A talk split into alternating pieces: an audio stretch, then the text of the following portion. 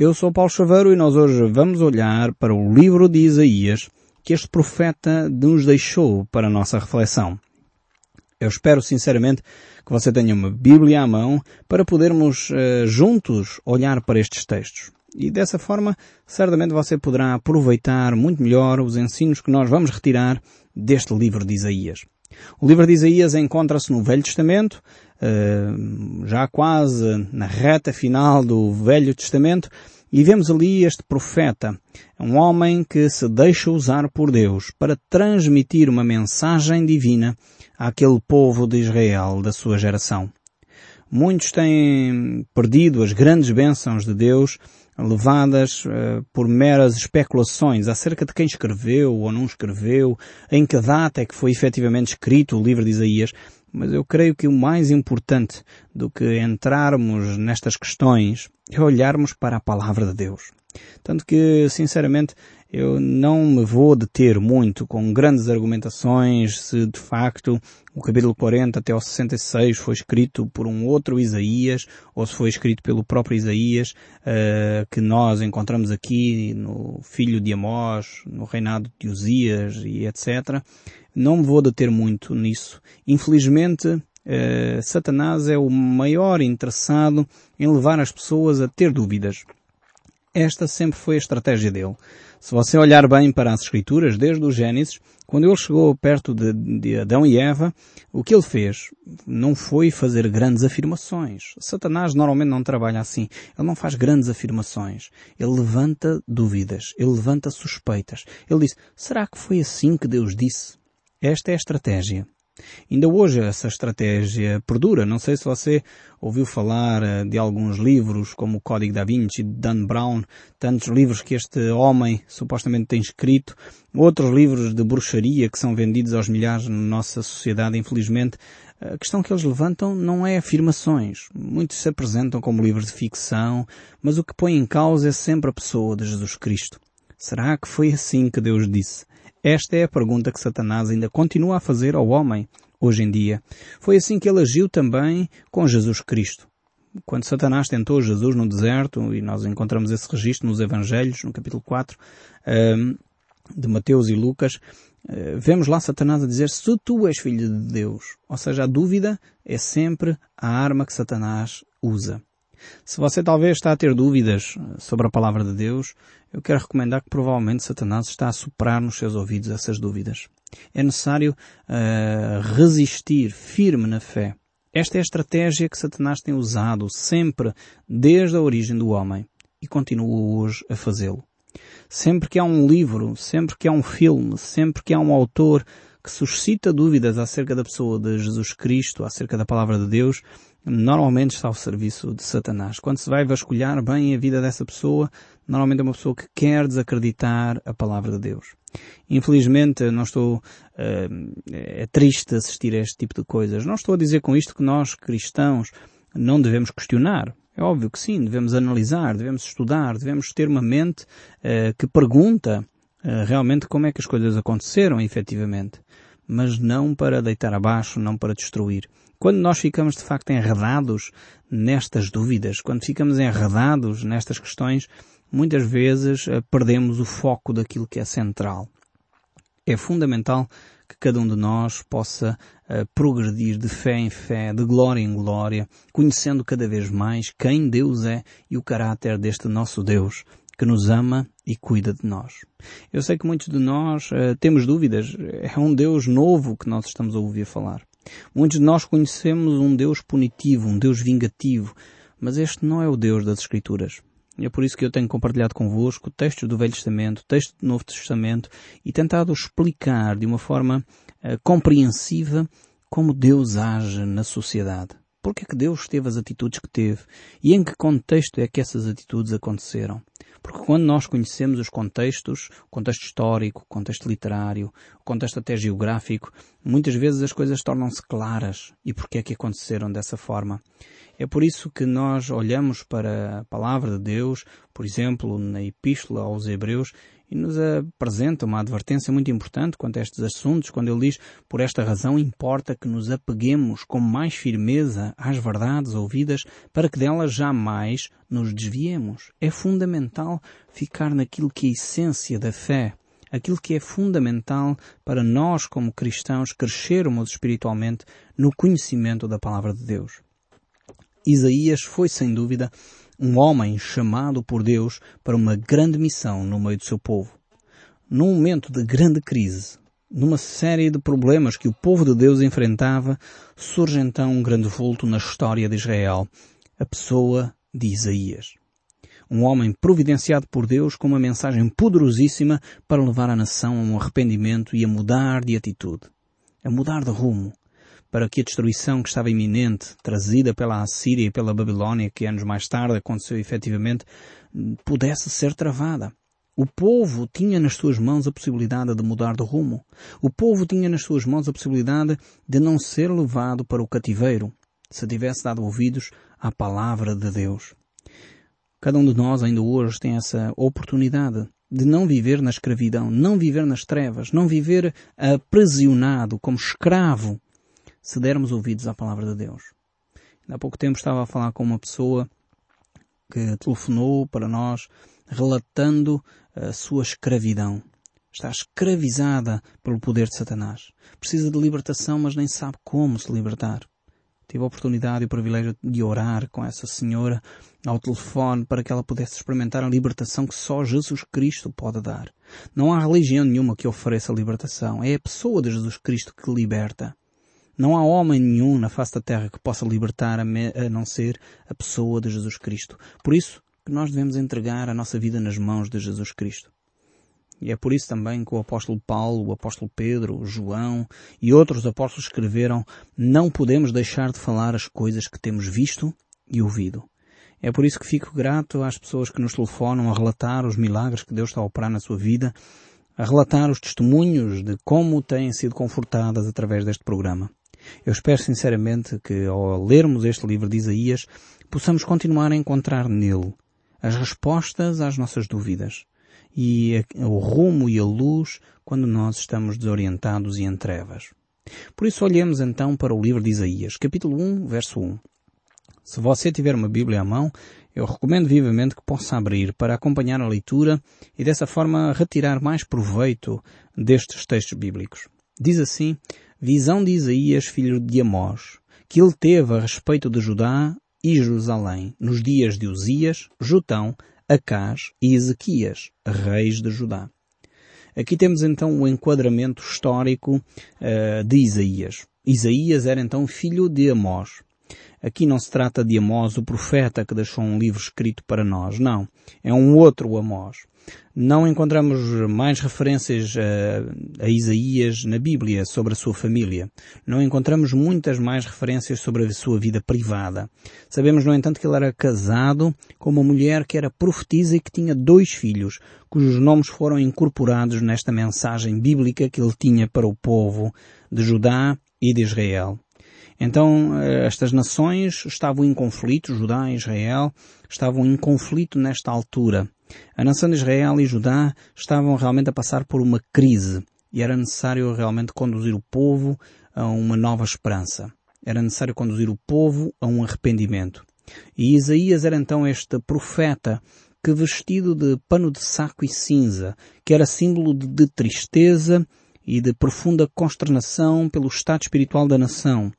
É este homem que vai então confrontar Judá e Israel com o seu pecado. A sua mensagem para o povo era uma mensagem de arrependimento. O profeta procura eh, despertar as consciências uh, do povo para se voltar para Deus, confessar o seu pecado e abandonar a sua idolatria. Isaías denuncia de uma forma eh, clara o pecado do povo, os vícios, o crime, a corrupção, a idolatria, aquilo que estava a levar o povo a se afastar de Deus e incita o povo ao arrependimento e à fé. Este é o desejo de qualquer pessoa que fala da palavra de Deus. Que o povo possa experimentar a presença de Deus de uma forma nítida e clara. E que possa ser transformado sair das trevas para a luz, como diz a palavra de Deus, possa ser efetivamente moldado pela palavra de Deus e possa viver uma vida que agrade a Jesus. É por isso que o apóstolo João, ele nos diz, Jesus veio para o que era seu, mas os seus não o receberam. A luz veio ao mundo, mas os homens amaram mais as trevas do que a luz, porque as suas obras eram más. Infelizmente, ainda em nossos dias, as pessoas continuam a afastar-se de Deus. A razão é porque as suas obras continuam a ser más. Precisamos de olhar para Deus. Há pessoas que efetivamente têm começado a tomar uma maior consciência de quem são e daquilo que Deus nos propõe para a nossa vida. Por isso mesmo, começam-se a aproximar de Deus percebendo que precisam mudar de vida. O arrependimento e a confissão do nosso pecado é a coisa mais importante que nós podemos fazer para que a nossa relação com Deus possa ser restabelecida. Foi exatamente por isso que Jesus Cristo veio, morreu na cruz, derramou o seu sangue para que nós tivéssemos vida e vida em abundância. É por isso que diante daquele homem que estava paralítico, Jesus lhe disse, os teus pecados te são perdoados, porque o Jesus Cristo é o único que tem autoridade nos céus e na terra para perdoar pecados. E foi exatamente isso que ele fez. É por isso que ele se tornou, para cada um de nós, o Salvador. Porque ao subir à cruz, ele levou sobre si todos os nossos pecados. Ele levou sobre si tudo aquilo que nos estava a atormentar. É por isso que, efetivamente, Ele passou a ser o nosso Salvador. Basta cada um de nós aceitá-lo como Senhor e Salvador na nossa vida, confessar o nosso pecado e Deus vem em nosso auxílio.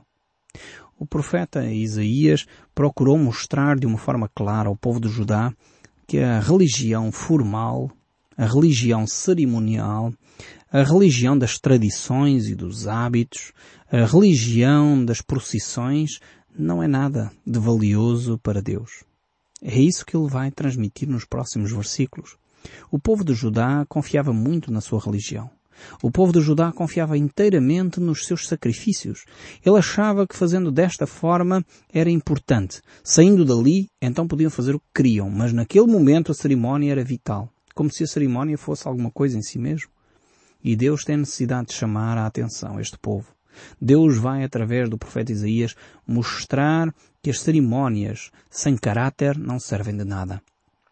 O cerimonial, o religioso, as festas e tradições só fazem sentido quando são promovidas por um coração íntegro, um coração purificado pelo sangue de Jesus Cristo. Quando nós confiamos nas coisas religiosas, nas nossas cerimónias, nos nossos sacramentos, nos nossos objetos sagrados, nas relíquias, quando confiamos nessas coisas e deixamos de lado a ética, deixamos de lado um caráter semelhante ao de Cristo, deixamos que de lado que o Espírito Santo possa moldar e trazer para cada um de nós o fruto do Espírito, quando deixamos de lado a comunhão com Deus, todas essas coisas de cerimónias passam a ser ocas e vazias, sem sentido algum é preferível não fazer como diz Isaías neste texto do capítulo 1. Realmente nós precisamos refletir uh, seriamente sobre a nossa vida. Refletir seriamente sobre a forma como nós nos estamos a conduzir. E é por isso que Isaías diz ao povo, e da mesma forma o apóstolo Paulo reforça esta ideia dizendo, considerai a bondade e a severidade de Deus. Considerai estes aspectos e não se iludam pensando que podemos viver a nossa vida como bem entendemos. É por isso que Isaías, agora no verso 2 do capítulo 1, ele vai fazer aqui umas afirmações extremamente fortes. Então, ouçamos com atenção aquilo que está aqui escrito no verso 2. Diz assim, Ouvi, ó céus, e dai ouvidos, ó terra, porque o Senhor é quem fala. Criei filhos e os engrandeci, mas eles estão revoltados contra mim. Ele agora vai apresentar a palavra de Deus, chamando como testemunhas a criação. Os céus e a terra são as testemunhas desta palavra de Deus. São aqueles que presenciaram a criação do homem e presenciaram o bem que Deus fez ao homem e o abandono que o homem promoveu para se afastar de Deus. Criei filhos e filhas e engrandeci-os, mas eles se revoltaram contra mim. Realmente esta rebelião que o povo de Israel desenvolveu contra Deus era gravíssima. Todas as rebeliões uh, contra Deus realmente colocam o homem numa posição de grande desvantagem. Deus continua a ser Deus. E quando nós queremos fazer as coisas à nossa maneira, os maiores prejudicados somos nós. Eu acredito que é importante nós termos opiniões sobre determinados assuntos. E há pouco tempo estávamos a discutir uh, um grupo de amigos, estávamos a falar e um dizia, ah, mas a minha opinião é esta, a minha opinião é aquela. E a certa altura na conversa eu disse, eu prefiro não manifestar a minha opinião, mas dizer o que a Bíblia diz. A minha opinião é irrelevante em determinados assuntos. O que é importante é aquilo que Deus diz sobre determinados assuntos. O que é que Deus diz sobre o viver em justiça? O que é que Deus diz sobre o cuidar dos necessitados? O que é que Deus diz sobre a vida em ética? O que é que Deus diz sobre falar a verdade? O que é que Deus diz?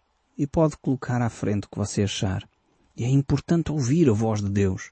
É por isso que o profeta Isaías convoca os céus e a terra para ouvir a palavra de Deus. E agora prossigamos para o verso 13 e vejamos o que é que o autor sagrado nos diz. Diz assim, o boi conhece o seu possuidor, o jumento o dono da sua manjedoura, mas Israel não tem conhecimento. O meu povo não entende. Infelizmente, às vezes olho para estes textos bíblicos e revejo o povo cristão nestes textos bíblicos. Até os animais, o que Isaías está a dizer é, até os animais são fiéis ao seu dono. Até os animais eh, sabem quem os alimenta. Eu não sei se você tem animais, às vezes os cachorrinhos, uh, quando vem o dono que traz alimento, começam a abanar o rabo, satisfeitos. E, o autor sagrado está a dizer, a criação que Deus fez, a natureza reconhece quem são os seus donos. Mas nós, seres humanos, temos um coração duro. Temos um coração que não vemos quem cuida de nós. O meu povo não entende. Realmente é algo extremamente triste quando nós uh, não reconhecemos a ação de Deus na nossa vida. Muitos buscam, buscam a Deus para as soluções dos seus bens materiais, para uma vida mais próspera, para uma vida com saúde. É vital para nós a saúde, é vital os bens materiais. Nós precisamos para viver, ter uma casa, ter algumas condições mínimas para poder viver com alguma qualidade de vida. Eu não estou a desprezar esse aspecto. Mas quando isso se torna o centro da nossa vida, a nossa relação com Deus hum, fica vazia, fica oca. Precisamos de entender quem cuida de nós. Precisamos de entender porque é que a nossa relação é o que é. E às vezes, como diz o povo, só nos lembramos de Santa Bárbara quando faz trovões. Às vezes só nos lembramos de Deus quando estamos em dificuldades. Às vezes Deus permite a dificuldade para ver até que ponto nós vamos, até onde nós chegamos na nossa rebeldia, no nosso afastamento de Deus. Alguns de nós, quando chega à altura da crise, quando vemos a vida com dificuldades, quando nos falta a saúde, aí lembramos que Deus existe. Lembramos que podemos apelar para este Deus. Mas simplesmente Deus quer relacionar-se conosco. O livro de Provérbios tem uma frase fantástica no capítulo 13, o verso 6, ele diz, reconhece a Deus em todos os teus caminhos. Eu creio que é um desafio tremendo. Eu tenho vindo a meditar nesta frase, neste versículo bíblico, há uns meses a esta parte. Reconhece a Deus em todos os teus caminhos. A minha pergunta para si, você tem entendimento de Deus?